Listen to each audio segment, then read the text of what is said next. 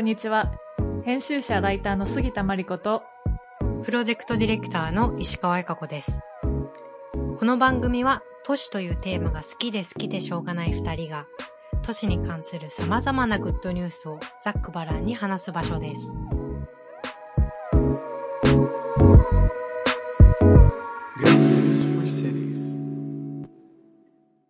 はい。ということで今回は物語を届ける仕事をなされているデザイナーの坂口さんにお越しいただいています。よろしくお願いします。よろしくお願いします。よろしくお願いします。えっとですね、坂口さんは我々も、えっと、実際にお会いしたことがまだないんですけれども、うん。私がちょっとドイツの、えっと、園芸とかこうガーデンみたいコミュニティガーデンみたいなのを調べてる時に坂口さんの書いた記事をうんオンライン上で見つけて、あの冒険広場とかの話ですよね。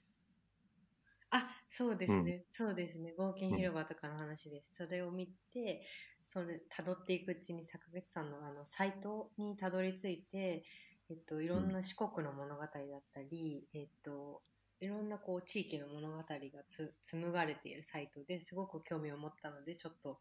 アポイントを取らせていただき今回ちょっとはい。あのポッドキャストをさせていただくことになりました。はい。ということで、ちょっとひょんなことからでしたが、今日はありがとうございます。はいこちらこそありがとうございます。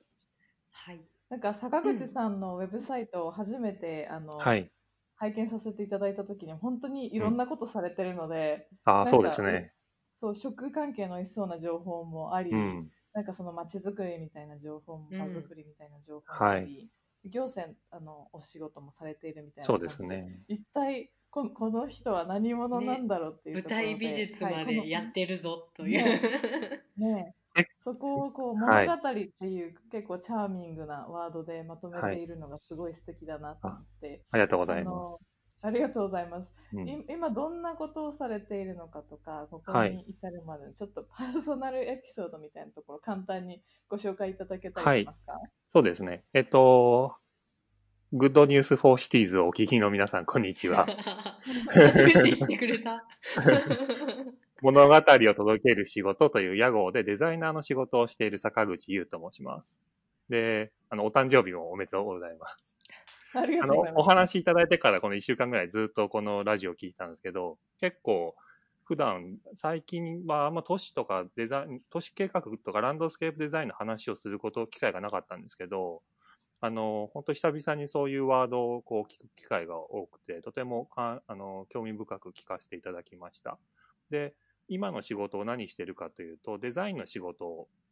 特に一次産業に関わるえー農産漁村の風景をこう美しいものを伝えたりとか、あとは漁師さんとか、えー農家さんの、えーブランディング、それから商品の、えーパッケージのデザインとかを通じて、一次産業を通じて、えー美しい風景を日本に残していく活動をしています。で、それ以外に、えっと、ビッグデータを扱う仕事を経済産業省の四国経済産業局というところでしていて、実はですね、リーサスという、えーウェブで地域分析ツールがありまして、無料で誰でもアクセスできるんですけど、うんそれの専門の、えー分析官をしています。でビッグデータを使って、えー客観的に、あの、定性的、定量的って話がとラジオでされていたんですけど、まさにこう定量的なものを、あ定性的なものですね、を、え分析していくような仕事。で、この実は四国に移住してから10年間ぐらいずっとこう、定定量的な、こう、現地に行って、四国各地、四国には100の、えー、と自治体が、96の基礎自治体と4つの県なので、100の自治体があるんですけど、そういう場所を一つ一つ回りながら農産漁村とか、瀬戸内海には離島が138島ありますので、人が住んでる友人とですね、その島に住んでいる若い人から、お年寄りとか職人さんとか農家さんや漁師さんを取材して、でそれを自分のウェブサイトで日本語や英語で発信するっていう仕事を自分のライフワークとしてやっています。じゃあ今は、えっと、四国にいらっしゃるっていう感じですかね。そうですね。ん10年前に、出身は神奈川県の茅ヶ崎市で、で、2010年に移住してきた感じですね。うんうんうんうんなんかそれまでを見てると結構いろんなことをされているなと思っているんですけど、バックグラウンドは建築とかランドスケープなんでしょうか？はい。うん。大学時代は、えっと、日本の大学で慶應義塾大学の、えっと、湘南藤沢キャンパスのか、うんうんうんね、建築と都市計画、ランドスケープデザインの先生のもとについて、うんうんこのラジオでも、あれですね、私の大学の後輩で、あの、路地裏で、えっと、モデルウォークをしている男の子が同じ学部だったんでびっくりしたんですけど、あの。東京の路地裏で蜂を、あの、お植物の蜂とか植物にこう、はい。し写真に撮ったりとかして結構面白いインスタグラムをやられている。彼と同じ大学ですね。うんうんで、えっ、と、大学の先生は石川幹子さんっていう都市計画とかランドスケープの先生と、あと、坂茂さんっていう紙を使った建築を作る先生のもとでずっと建築と都市計画の勉強をずっとしてました。うんで、その後ロンドンに留学して、ロンドン大学の大学院で2年間、えー建築学科で勉強して、で、ヨーロッパのいろんな小さい街とか、えー美しい風景がどうやって残されているのかみたいな仕組みをこうリあのリサーチとかしてましたね。うんうんうんなるほど、なるほど。なんか、あの、ロンドンのエピソードとかもすごい興味があるんですけど、なんかはい。印象的だったお話とか、なんか今の活動につながっていることとかってありますか？そうですね。もともと、えっと、こういう活動をしている軸になっている言葉が、そのハニーブリックって言葉が軸になっていて、これは直訳すると、えー蜂蜜色のレンガっていう言葉なんですけど、中私が中学生ぐらいの時に、えっと、父親の仕事の関係で夏休みにたまたまイギリスに行くことがあって、そこで、湖水地方と呼ばれる美しいこう村があるような地域に、まあ、ピーター・ラビットの里とか、そういったこう小さな村に行った時に、そこにいたおじいさんが自分に、中学生の、もうほとんど私も英語は喋れなかったんですけど、その時にその黄土色のレンガのことを、このハニーブリックって言うんだっていうのをすごい嬉しそうに、あの、うん。自分の村のことを自慢してくれたんですね。で、それが中学生の僕にはすごく心に残っていて、もうただの黄土色のレンガをなんでこのおじさんはこんな嬉しそうに話すんだろうっていうのがすごく心に残っていて、で、なんかこう、その後大学で都市計画とかで東京の研究をずっと、東京の都市河川ですね、川の研究をしていて、うん。それこそ渋谷とか日本橋の川の、あと地下にうん。暗渠になっている川があるんですけど、うん。そういったものの研究をしていく中で、まあ自分は東京という街今でも好きですし、とてもこう、いろんなこう、レイヤーがあって、歴史的なものを見てもいろんなものが積み重なっているので、とても好きなんだけど、今自分が都市計画としてここに関わっている、この風景を、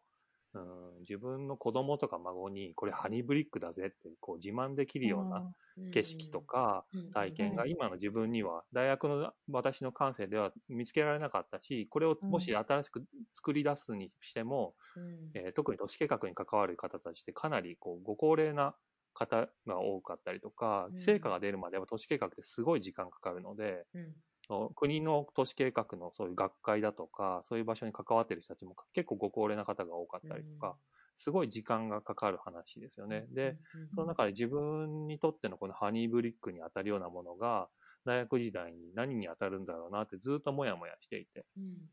うんで、えっ、と、それがやっぱこ自分の中で見つけられなかったので、とりあえずロンドンに留学しようって言って、観光ビザで最初は行って、で、うん。大学も、まあ、英語も大して喋れなかったんですけど、直接大学の校長の E メールアドレスを見つけて、ね、インターネットか、はい。まだ当時、インターネットとか Wi-Fi があんま飛んでなかったんで、うん。あの適当にその辺のカフェに入って、インターネットをやって、で校長のメールアドレスを見つけ出して、そこにメールして、大学に入りたいんだけどって、まあ、ロンドン大学って、まあ、言ってみれば東大ぐらいのこう、英語のレベルも結構必要なところなんですけど、うん。私は大して英語を喋れなかったんだけど、とりあえず会ってくれって言って、で会ったら、もうこ、もう会えばこっちのもんだと思って、もうポートフォリオで、こう、とりあえず見せながら説明すれば、説話できるんで、まあ今までこんなことやってきたとかっていうのをこう見せたら、まあお前、英語の点数全然足りてないけど、とりあえず面白いから入っていいよって言われて、すごい。はいで、入りながら語学学校で勉強しながら、うん。こう大学生活をするみたいにして、まあその間結構いろいろ時間もできたので、えっと、ヨーロッパのいろんな小さい村とかを回りながら、うん。まあ、なんでこう、あ当たり前のように美しい風景とか歴史的な建造物を保存する活動が残っていて、で、うん。それが日本だとなかなかその話が、こう、一般の人たちには通用しなかったりする部分とか、価値観の相違がやっぱ、うん。こう、高度経済成長以降なのかな、多分、えっ、と、前回の東京オリンピック以降ぐらいから、あんまりこう通じない部分があって、なんかその差はどういうところから出てくるのかな、みたいなことをこう感じながら、えっ、と、ずっと勉強して、で、日本に帰ってきて、たまたま、えー、四国に移住する機会があって、で、まあ、自分のやっぱライフワークとして、このハニーブリックを見つける仕事をしたいと思って、で、うん、えっと、4年間国家公務員をその後四国でするんですけど、えっと、そこで国家公務員しながら、うん、えっと、空いた時間を四国のいろんな農産漁村を巡ったりとか、うん、えー、瀬戸内海の友人と138頭を巡りながら、美しい風景を見つけたら、なんかそれを、まあ、恩返しじゃないですけど、ありがとうございますとか、はい、き綺麗ですねっていう発信はできるなと思って、そのハニーブリックス、うん、ハニーブリックを探す自分の旅をこうしながら、それを仕事にできたらいいなと思って、うん、情報発信する活動をずっとしてたという感じですね。うんうんうん、なるほど。なるほど。なんかその価値観の話は、我々もやっぱいろんな国に行った時に、どうやってこの風景は作られ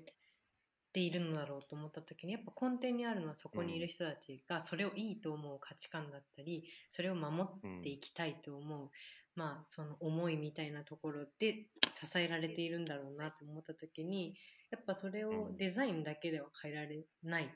ていうのも思っていて。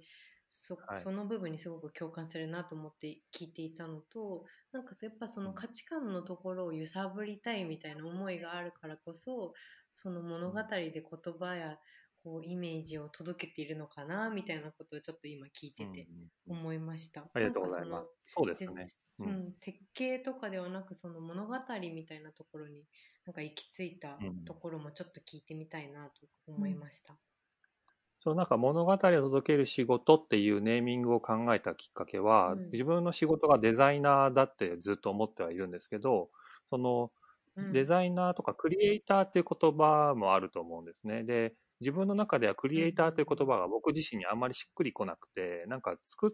今までやってきたいろんな仕事って何か0から1を生み出す仕事というよりは、特に農家さんとかと出会うと、命をこうゼロからこう作って産むとか、それから女の人がこう赤ちゃんを産んでゼロからこう1を生み出すみたいなことに対して自分のデザインという仕事はどっちかっていうと発見したりとか、こう身の回りにある魅力を見つけ出してそれをただ届けてるだけなんだり、そう要は配達夫みたいに右から左にこう届けたり、それをこう窓を作って、綺麗な木があればそこにこう窓を作って、その一本の木をきれいに見えるための建築を作るみたいなことなんですけど、うんうん、まあ、なんか自分は多分やってる仕事っていうのは、発見してそれを届けることがデザイナーとしてやりたいことだなと思って、で、なんかいい言葉ないかなと思った時に、その物語、その美しいものの背景には必ず、それが風景であり、プロダクトであり、グラフィックデザインであり、それが、なんだ、写真一枚でも美しいものは必ずその背景にえー、物語があると思ってて、それを届ける仕事をデザイナーとしてやりたいなと思って、この物語を届ける仕事という名前を、えー、考えたという感じですね。なんか物語ってすごいあのパワフルというか力があるなと思っていて、綺麗なものって世の中に、まあ、たくさんあのあるのでそれを見るだけだったら綺麗だな、これこれはこうなんだなみたいな感じで終わってしまうと思うんですけど、うん、そこにこう物語が付け加えられると付け加えられると一つとして同じ物語はないというか、うん、そのまあ景色であったりとかハニーブリックスハニーブリックのエピソードもそうですけど、そのおじさんがどんな表情で語ってたのかとか、うん、そのハニーブリックの色がなんでそれになったのかとか、うん、どんなこう建物に使われているのかとか、なんかエピソードは一つとして何も同じところはないなと思っていて、世界中で。うん、その物語にこう注目したっていうのは、その坂口さんのなんかすごいところかなと思いました。ありがとうございます。そうですね。言葉の力って本当すごいですよね。はい、どうぞ。そうですね。うんちなみにその四国を今結構何年間かベースとされてると思うんですけどその中でこう、はい、一番こう印象に残った物語みたいなものがあれば聞きたいなと思ったんですが、うん、どうでしょう？そうですね。うん、やっぱ農家さんとか、こういろんな方たちに取材すると、やっぱ人それぞれやっぱ最後はこう家族の風景みたいに出会うことがあって、そのやっぱ最初はこう、私はランドスケープが好きで、そのその農作物を作ってる風景とか、漁師さんが働いているその現場の海の景色とかに最初は感動するんですけど、お話聞いていくと、どの農家さんもやっぱ最後はこう家族の風景に行き着くんですよね。で、すごい印象的だったのが、例えばお醤油屋さん、小豆島って3万人ぐらいの香川県からの高松港から1時間ぐらいで行くし、割と大きい島があるんですけど、そこが日本で一番醤油の木桶が密集している地域があるんですね。でそこはひしおの里と呼ばれていて、でそこにあるいる、えーと、山六醤油さんというあの木桶でずっとこう先々代ぐらいからずっと前から、えー、木桶でずっとお醤油を作っている方を取材した時にお話を聞いたんですけど、うん、えっと、その木桶の醸造自体が、えー、もう日本でその大桶で木桶を作れる職人さんが私が取材した当時、えー、大阪にいるえー、ウッドワークさんという会社の3人、60歳以上のこう3人の親方しかもう作れなくて、もうそれ以外の方はその作る技術がないんですって。で、この3人の方がもう辞めてしまうと、こう、木桶が日本からなくなってしまうと。で、木桶の寿命は大体150年ぐらい持つんで、でも自分たちの世代ぐらいまではお醤油作れるけど、木桶で。だけど、えー、自分の子供とか孫の時代になった時にもう木桶誰も作れないよねって話になるってことに気がついて、うん、で、もう自ら、えっ、ー、と、その技術を、木桶でお醤油を作る技術、木桶を作る技術を大阪に取材、あの、修行に行って、島の大工さんと学びに行って、うん、で、島にその技術をこう持ってきて自分たちでこう、杉の木から、えー、タガを編んで、えー、木桶を作れるようになったんですね。で、その、たがっていって、竹をこう編んで、十何メーターの竹を編んで、はい、えー、木桶を作るんですけど、それの、まあ、技術がすごい難しいのもあるんですけど、その長い竹っていうのが、うんうん、えー、取ってきても、えー、船で運んだり、道路こそもそも車に乗っけると道路交通法に引っかかるし、うん、曲げてぐるぐるにしてこう運んでもやっぱこう破損して、うまく運ぶことができなくて、でもこの材料はなかなかこう手に入りづらくて、それしかも間だけじゃないとダメで、あの、妄想畜じゃダメなんですね。で、それがどうしようかなっていうふうに、ちょっと暗礁に乗り上げて、その材料をどうやって調達するかっていうのを、やっぱコストと見が見合わないと仕事としてできないので、どうしようかなと思った時に、地元の人に相談したら、お前のじいさんが山の裏に間だけ植えとったぞっていう話を聞いて、はい、どうやらそのじいさんは自分の孫がとか、いつかその間だけ植えとけば役に立つだろうって言って、当たり前のようにそれをやってたんですよね。でそれを予言したから、そのお醤油屋さんその話を聞いた時に涙が出るぐらい嬉しかったみたいで、で、その話があったおかげで、こう今、木桶を、えー、自分たちで組めるようになったんですけど、もう今醤油業も忙しいのに、それに加えて全国から実は戦後にこういう大桶の発注ってずっと日本ではほとんどなかったんですけど、うん、まあ、いろんな、えー、発酵醸造。実は醤油だけの話じゃなくて、うん、醤油みりんとか日本酒とか味噌とかの発酵醸造全部がこの木桶で作んなきゃいけないのでこの木桶作る人がいなくなったら日本から天然の発酵調味料が全部なくなるわけですよ。全部タンクでつく、温度を管理した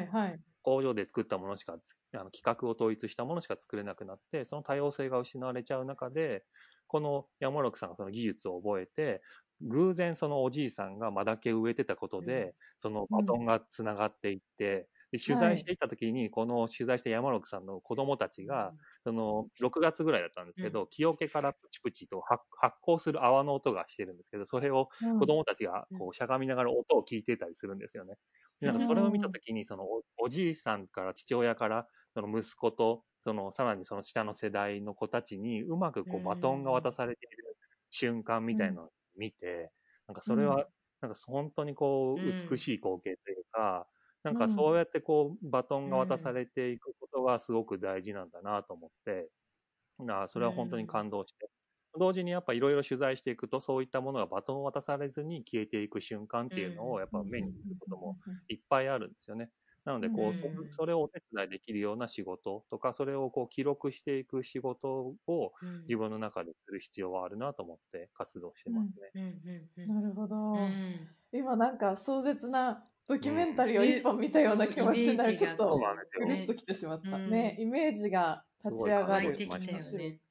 うん。うん。面白いですね、やっぱり。なんか私の好きなポッドキャストに、はい。アメリカのポッドキャストなんですけど、99% invisible っていう、こう99%は見えないっていう名前の,、あのデザイン系のポッドキャストで、うん。私たちの目に見えてるのは本当1%だけで、まあ、例えば醤油だと私たちが日々消費する醤油しか見えてなくて、うん。その背後にどんな物語があったりとか、うん。どんなこう、ね、あの軌跡をたどってここに来てるのかみたいな99%が見えないみたいなところをうん。深掘ってあの伝えていくって仕事なんですけど、うん。やっぱりそういうこうあの見えないものを深掘って先ほどこうき美しい木があったらそこにこう綺麗に見える窓をつけてあげてとか、うん。こう配配達をしてあげてみたいなちょっとアナロジー使われてうん。てすごいぴったりだなと思ったんですけど、うん。そういってこう伝え伝える伝えるってだけで言ったらちょっとあのこの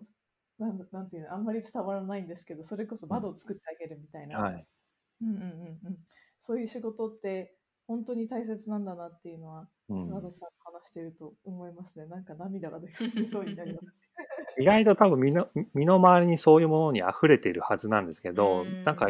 こう特に地元の人たちはこう長年見慣れちゃってて、それがすごいってことに気がつかないので、私みたいなよそ者が、まあ私移住してきた時は誰も四国とか瀬戸内に知り合いがいない状態で I ターンで来てるので、やっぱりこう、目に映るすべてのものがこう、感動するわけですよね。地元の人にとって当たり前が、よそ者にはすごい感動するシーンがやっぱいっぱいあるので、うんやっぱそういうものに出会った時にもう素直にこれすごいですねっていうことを発信するっていうだけでもすごい意味があることだなというふうに思いますね。本当そうですよなるほどね。うん。なんか、えっと、多分今はあの四国中心にやられてると思うんですけど、まあ、ある意味、はい諦めた東京みたいなものをの中に、そういった風景を今の坂口さんなら発見できますかっていうのをちょっと聞いてみたかったです。うん。まあ、東京は東京ですごい楽しいんですよ。うん。で、あの、今日このラジオ聞いてた時うん。に、すごい思ったのは、うん。都市のイメージのなんかワークショップされた時に、こうう、渋谷のあたりが匂うよねって話をしてたじゃないですか。うん 覚えてますかね。で、あの話聞いた時に、もうまさに僕渋谷川の調査をずっとしてたんで、その渋谷って文字通り谷で赤坂が坂でうん青山が山になってるように、こう東京って本当地形が豊かじゃないですか。で渋谷が匂うのはなぜかって言ったらそこに下に川があるからなんですよね。で歩いていると川の匂い川その水の匂いが結構する場所があって、うんでそういう匂いをたどってる時に僕は結構一人でこう普通の人ならに臭い匂いがしてきたらあ嫌だなと思うんだけど僕はあ川があるってちょっとにやりとするところがあるぐらいこうフィールドワークしてると本当にこう足元に普段見えてないけど面白いものっていっぱいあるんで、うんまあ、そういう意味では東京は面白いって面白いんですよね。うんで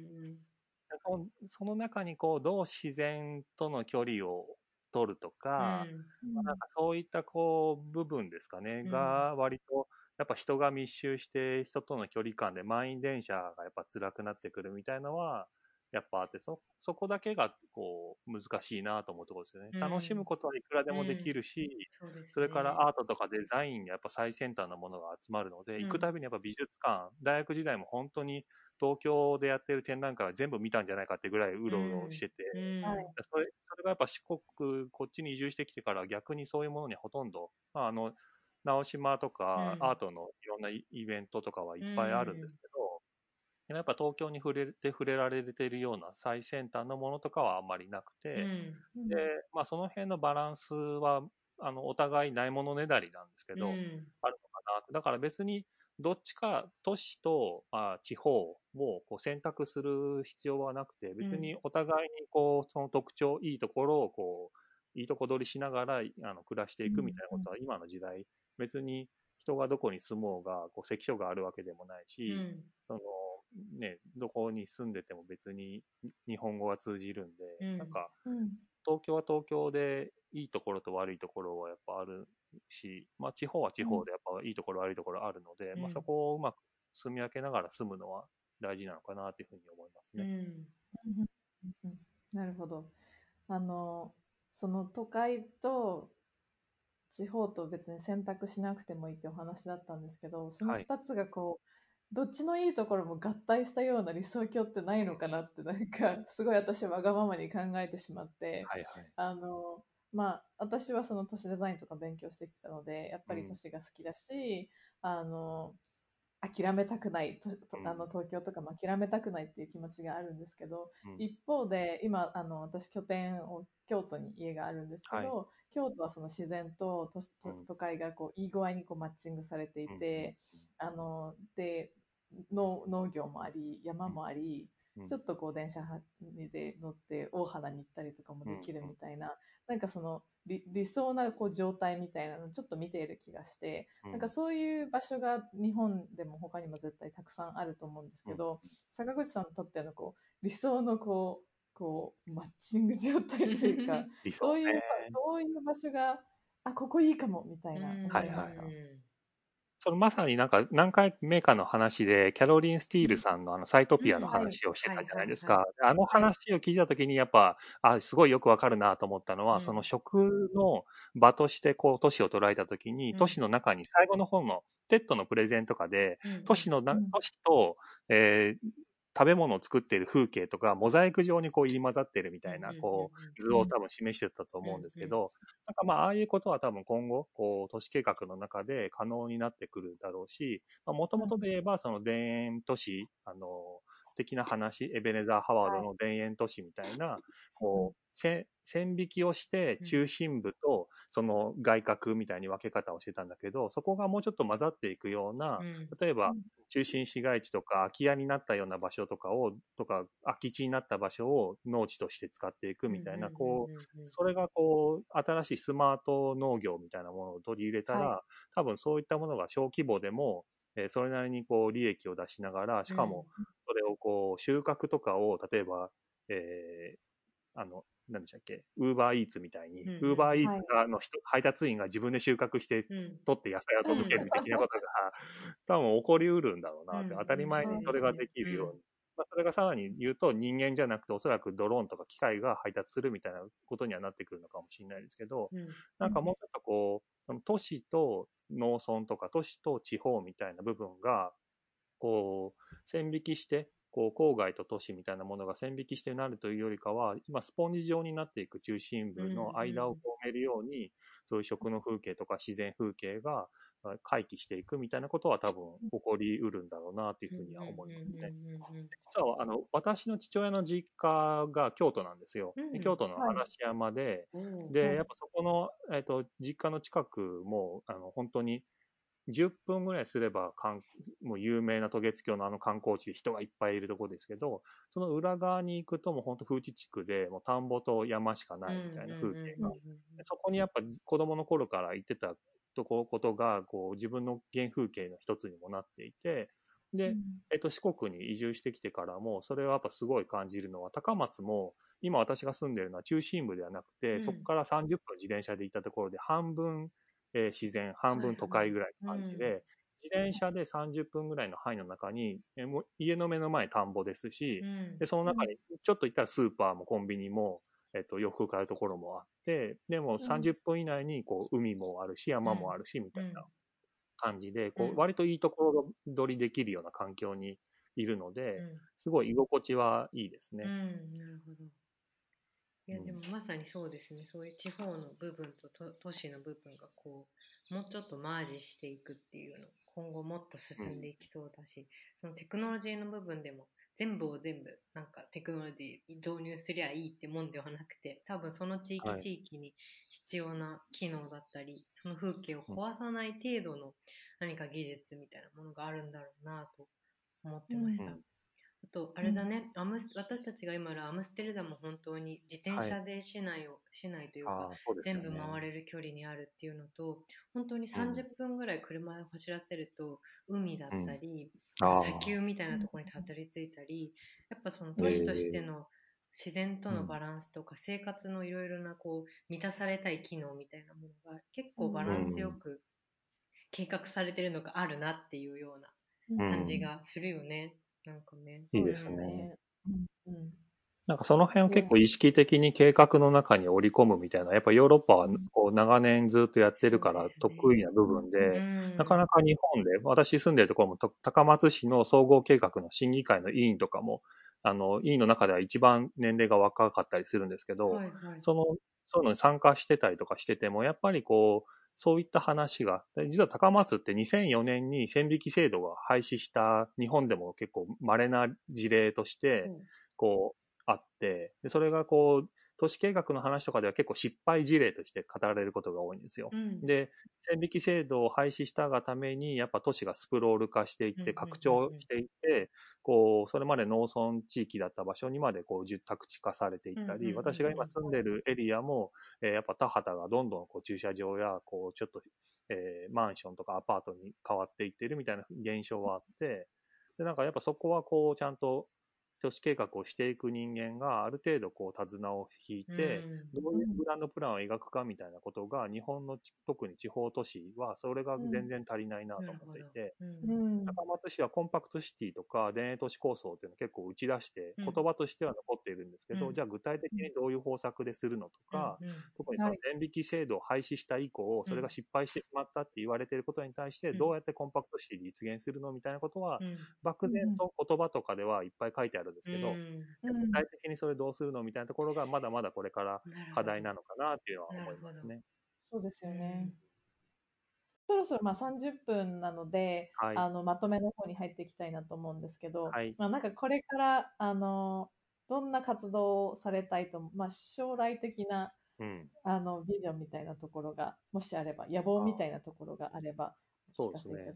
なんか、こう、さっきバトンを渡すって話を醤油蔵の話したじゃないですか。うん、で、あい、同時にやっぱバトンが渡されずに消えていく物語がいっぱいあることに気がついて、うん、なんかこう取材して四国に来てからこの10年間もう毎年のようにこうこれから寒くなっていく時期とか真夏の暑い時期にお年寄りが亡くなってお葬式に行くんですよね。で、お葬式に行くたびにやっぱもっと話聞いとけばよかったな、みたいなこといっぱいあって、うん。うん、そのおじいちゃんの持ってたこう縄の編む技術とか、結構特殊なカゴを作る技術を持ってたりとか、おばあちゃんのレシピみたいなのとか、あるいは田んぼでやってたこう、ぎあの、田植えの時の儀式がその地域で、そのおばあちゃんしかもその田植えの儀式をしてなくて、息子さんに同じ、同じ質問をその儀式の話がしたら、いや、知らんで、みたいなこと言われて、いえって言われて。で、そのおばあちゃん、あの、去年か一昨年ぐらい亡くなってしまって、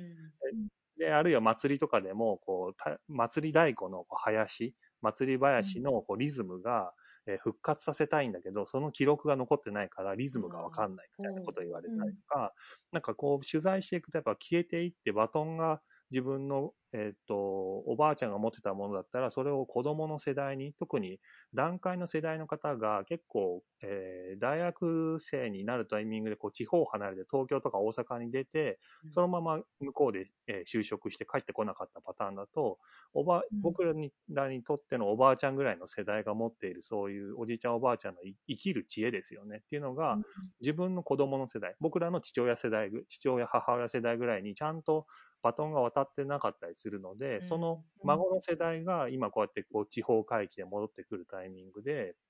あの結構そういうのにこう惹かれて興味を持つ人たちがいっぱいいるので、もう多分ここえー、リーサスでビッグデータで見ると、2045年ぐらいには、こう、地方都市ってほとんどおばあちゃんの街になるぐらい、うん、あの、90歳以上のおばあちゃんの人口がすごい多いんですよ。女性の人口が多いってことなんですね。そうですね。うんうんうん、だからもう、あとここ10年以内ぐらいには、このおじいちゃんおばあちゃんの、こう、いろんな持っている物語とか、うん、生きるための知恵とかをちゃんとこう、アーカイブしたりとか、うん、それを次の世代にこう、伝えるってことを、やっぱ、自分のライフワークにしていかないと、それがこう、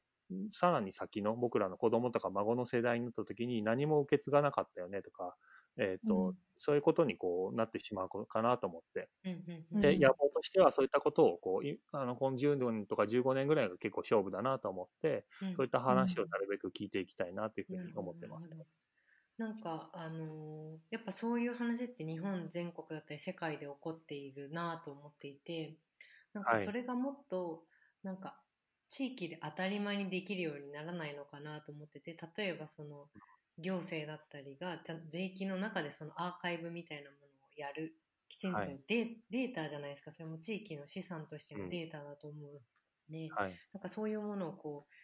うなんていうのちゃんと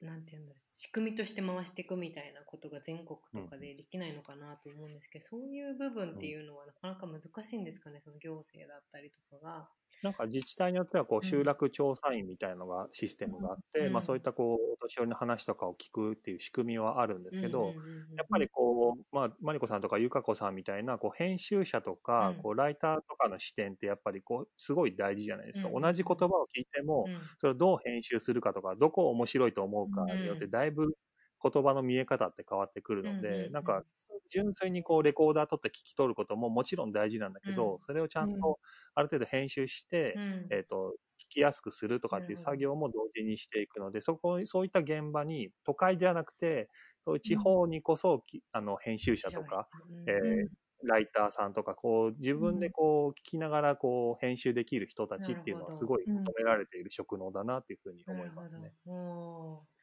おなるほど。ーなんかでも、ね、そういう人たちは今どんどん増えてきているので、うんなんかき希望が持てそうな感じだなと思いました。うんうん。そうですね。もうコロナのおかげで、割とどこに住んでも、こう、仕事ができるっていう人がようやく東京にいな,、いなくても、まああるいは東京と2拠点だったり多拠点をしながら、地方に関わるってことを改めて考え直すっていう機会が結構相談受けたりとか、ええこの間も高松市長と一緒に移住のイベントをオンラインでやったんですけど、その時も来ているオンラインで参加した日本全国の若い人たちはん。男女ともに、やっぱこのコロナ禍で家にいる機会があって、ん。改めて働き方とか暮らし方を考え直す。うん。でそういった時にうん。高松市、東京にいながら高松市に関わるとか、あるいはた東京を家を引き払って、うん。高松でこうオンラインの仕事をするみたいなことができないかなってい。うふうにあ考えてるみたいな方で結構いらいらっしゃいましたね。なるほど。うん。面白い。うんなんかでもこれからもそういう地方と都市の動きみたいなものが結構変わっていきそうな感じがするので、なんか引き続きそこら辺のお話をはいなんか交換していけたらと思いました。はい。ぜひぜひ。第2弾とかやりたいなと思いました。ぜひぜひ、もうなんか、ラジオ聞いてたら、本当に久々にこう、都市とかランドスケープの言葉を聞いて、僕も、その、アーバニストなのかわからないですけど、その都市とかうん。風景とかの、にまつわる言葉がすごい好きで、なんか大学時代にこう、いっぱいそういう言葉に触れてたんだけど、なかなか、こう、地方に来るとそういう仕事の人がほとんどいないので、うんなんか、久々にラジオ聞きながら結構ワクワクして 聞けたんで、ぜひ、また何かの機会があれば、あの、はい情報交換できたらというふうに思います。はい。ありがとうございま。す。はいありがとうございます。今後もこの番組では都市をテーマに様々なおしゃべりを繰り広げる予定です。次回もお楽しみに。